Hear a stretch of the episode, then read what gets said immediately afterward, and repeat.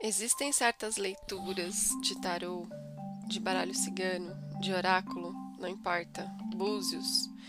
Existem certas é, leituras que trazem uma percepção um pouco ilusória de certas coisas aí que a gente está passando na nossa vida. Então, o consulente chega com certo desespero, né, principalmente em relacionamento amoroso, que é a maioria ali das, das leituras. E aí a, a, o profissional que vai atender fala para a criatura que uh, esse, esse, esse ser de luz aí, né, na leitura pesquisada, é a alma gêmea dela, né? Embora o outro não queira mais saber, e tá tocando meu WhatsApp, embora o outro não queira mais saber do, do consulente, nananã, e aí o profissional solta isso, né? o, o consulente ele tá ali confiando muito no profissional, né?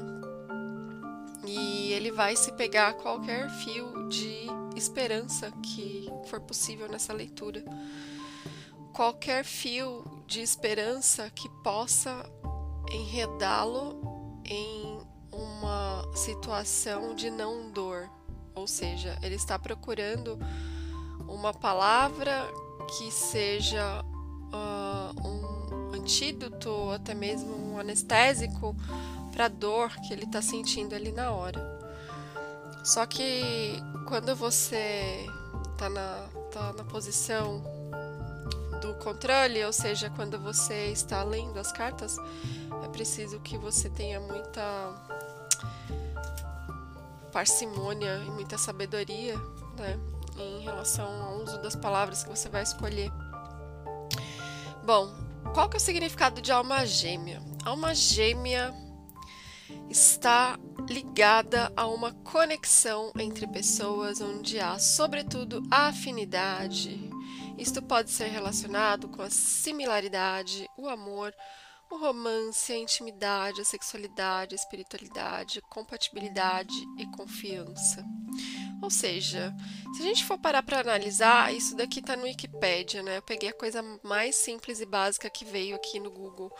Se a gente for parar para analisar, gente, todo mundo é uma gêmea de todo mundo, pelo amor de Deus, né? Porque assim, um amigo que você tem, uma pessoa que você trabalha. As conexões são feitas para aprendizado. Deus, a deusa, o Criador, a Criadora, enfim, o universo, é, fala com todos nós através das pessoas. Todos nós somos centelhas divinas do Criador. E o Criador fala através de nós a forma de aprender, é, evoluir, é, enfim, se curar, transmutar, está nos relacionamentos.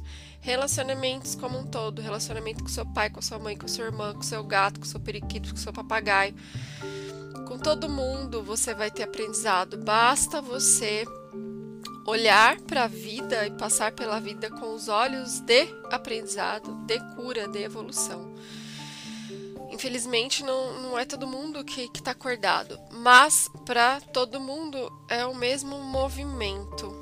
Então, é, você falar para um consulente que está desesperado que, que o ser de luz é alma gêmea, você vai estar tá colaborando com um enredamento em uma ilusão que vai levar essa pessoa a um processo de autossabotagem. Porque, como eu falei antes, ele vai se pegar. Tipo, a leitura foi todinha cagada, mas ele vai se pegar nesse detalhe para continuar enredado nessa, nessa falsa ilusão. Uh, o ser humano tem uma dificuldade muito grande de enfrentar dor e, e isso vem se intensificando cada dia mais, né? Uh, muita gente que vai ouvir isso daqui já ouviu falar que a geração de hoje é a geração Nutella, né? Não suporta dor, não suporta tédio, não suporta uh, ser contrariado. E enfim, a tendência é que a falta de, de a resistência à dor ela fique mais intensa com o passar dos anos. Então, alma gêmea, todo mundo é alma gêmea de todo mundo, né?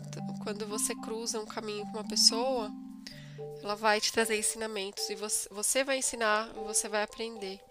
Basta você enxergar com esses olhos.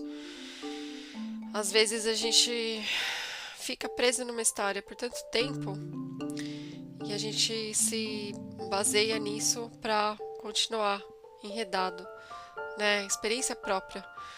Uh, até que, né? Eu fiquei enredada numa história assim por muito tempo, até que a minha uh, terapeuta falou o seguinte: ok, é a sua, é a sua alma gêmea, etc e tal, ok, beleza.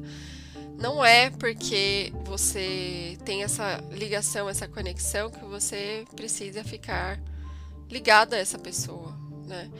Eu tenho uma mãe, não tô falando de mim agora, tá? Mas assim, eu tenho uma mãe que eu não me dou bem com ela.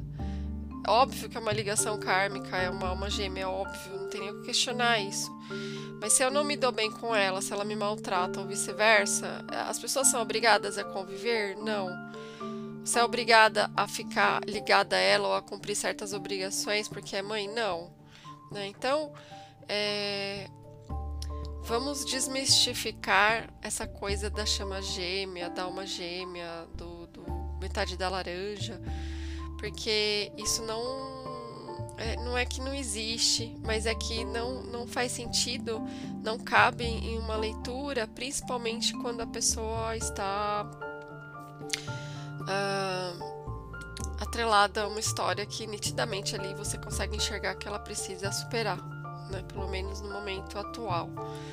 Então, as conexões fortes, claro que existem, as conexões intensas existem, conexões muito especiais existem, mas é, não é porque você viveu com a pessoa lá em 1800 e bolinha e retornou agora, que você vai ficar preso nessa história a vida inteira.